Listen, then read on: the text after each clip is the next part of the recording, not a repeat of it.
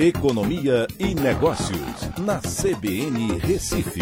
Oferecimento Cicred Recife e Seguros Unimed. Soluções em seguros e previdência complementar. Olá, amigos, tudo bem? No podcast de hoje eu vou falar sobre o que vai mudar em 2022 e que vai impactar no seu bolso. Novo salário mínimo, tarifa social de energia, vale gás e reajustes que podem pesar bastante no orçamento são mudanças que você precisa entender nesse início de ano, com inflação forte que vai impactar nos reajustes de impostos e tarifas. O salário mínimo foi reajustado para R$ 1.212 em 2022. Esse valor representa uma alta de 112 reais, ou 10,18%, sem ganho acima da inflação pelo terceiro ano seguido. Além de aposentadorias e salários, vai mudar também os valores do PIS/PASEP, do seguro-desemprego e do abono salarial. Os pagamentos de 400 reais do Auxílio Brasil começaram em dezembro. O programa começa 2022 com a promessa de inclusão de novos beneficiários, alcançando 18 milhões de famílias. O Ministério da Cidadania promete adicionar mais 2,7 milhões de pessoas em janeiro, zerando a fila de espera do ano de 2021.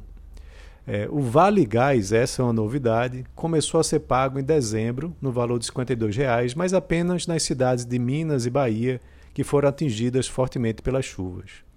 O calendário de pagamentos começa no dia 18 de janeiro, seguindo as datas do Auxílio Brasil, onde cerca de 5,5 milhões de pessoas estão, de famílias, estão elegíveis para receber o Vale Gás.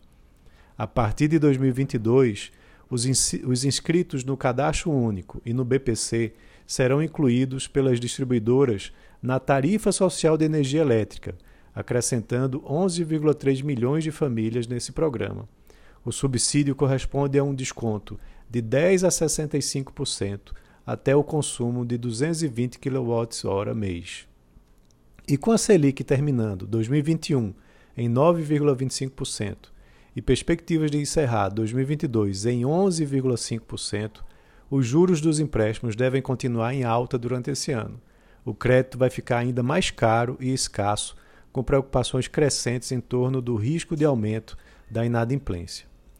Durante a pandemia, a margem do empréstimo consignado tinha sido ampliada para 40%, mas agora volta ao normal, para 35%, sendo 30% para o pagamento de empréstimos pessoais e 5% para as despesas com cartão de crédito. Esse tipo de crédito ele é muito importante porque ele tem custos mais baixos e podem ajudar bastante, principalmente nesse ano.